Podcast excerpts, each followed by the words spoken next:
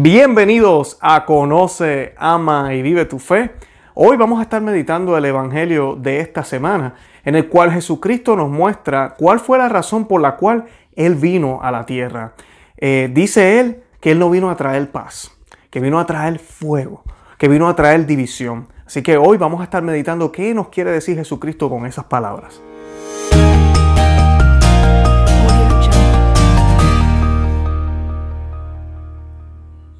Evangelio según San Lucas, capítulo 12, versículos 49 al 53.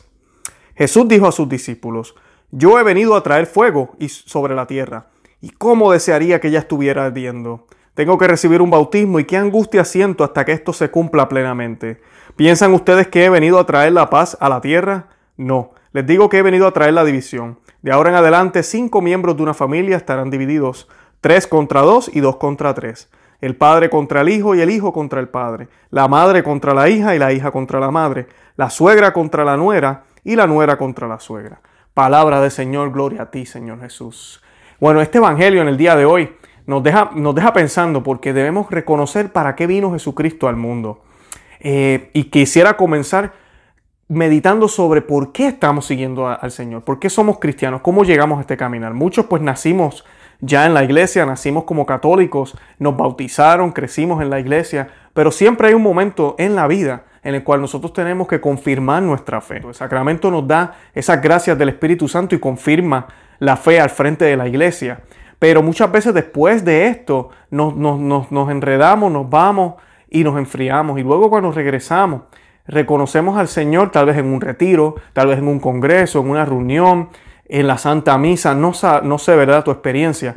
Pero en ese momento, cuando estamos volviendo al Señor, usualmente el Señor se vale de situaciones y circunstancias. Y a veces puede ser un divorcio, pueden ser eh, razones financieras, puede ser una depresión, puede ser tristeza, puede ser un vacío que sentimos, pueden ser muchas cosas que nos llevan hacia la iglesia, hacia donde Jesucristo.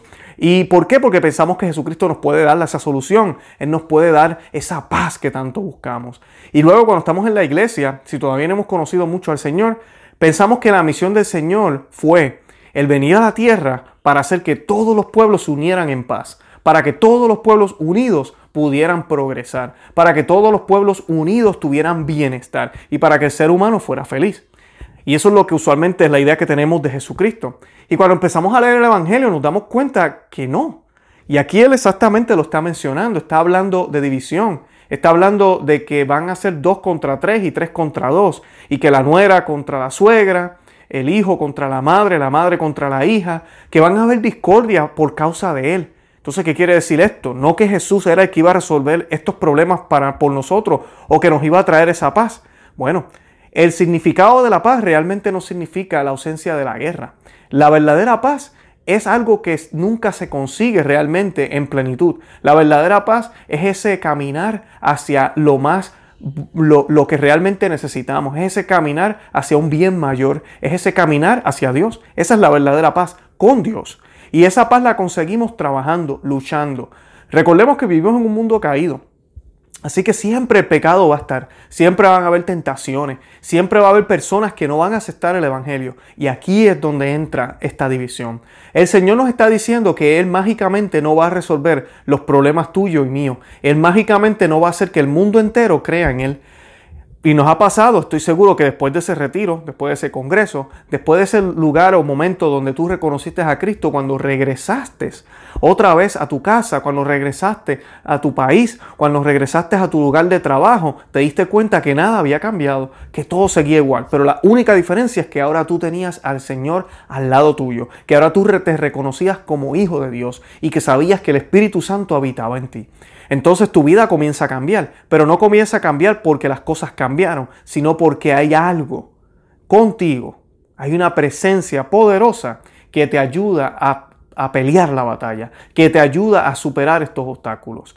Y esto va a causar fricción, va a causar descontento. Siempre lo comparo con, con el gimnasio. Usted empieza a hacer ejercicio y tiene que haber dolor. Si no hay dolor cuando usted hace ejercicio, entonces usted no está haciendo ejercicio, no está haciendo bien la rutina. Tiene que dolerle los músculos, tiene que dolerle las piernas, tiene que sentirse cansado. Y así es que quiere decir que usted está progresando en el ejercicio. Cuando los músculos están adoloridos, eso significa que están sanando. Y cuando están sanando, están estirándose. Están, eh, usted está eh, ¿cómo se dice?, ah, desarrollando músculo en su cuerpo. Y lo mismo sucede con cualquier otra práctica, con lo que sea. Si no da trabajo, entonces usted no está haciendo lo que tiene que hacer. Y en las cosas del Señor es exactamente lo mismo. Y el Señor nos está diciendo, que Él vino a traer fuego. muchas personas interpretan esto como el fuego del Espíritu Santo y sí se puede interpretar de esa manera, pero en el contexto y en el momento donde Jesucristo está hablando, realmente no está hablando del Espíritu Santo como tal. Si Él está hablando de que en el Espíritu va a venir fuego, pero va a venir fuego a renovar el mundo y el fuego quema y el fuego molesta. El fuego también ilumina y alumbra y va, va a quitar y va a alumbrar donde hay oscuridad y va a destruir lo que no sirva. Y lo que sirva va a resistir ese fuego. Así que va a ser unos momentos dolorosos, no solo en el mundo entero, ¿verdad? Y lo vemos constantemente. Ahorita mismo los más perseguidos en el mundo somos nosotros los cristianos. Ha salido en múltiples estudios, eso no es secreto. Somos los más perseguidos. Y el Señor nos dijo que íbamos a ser perseguidos por su causa.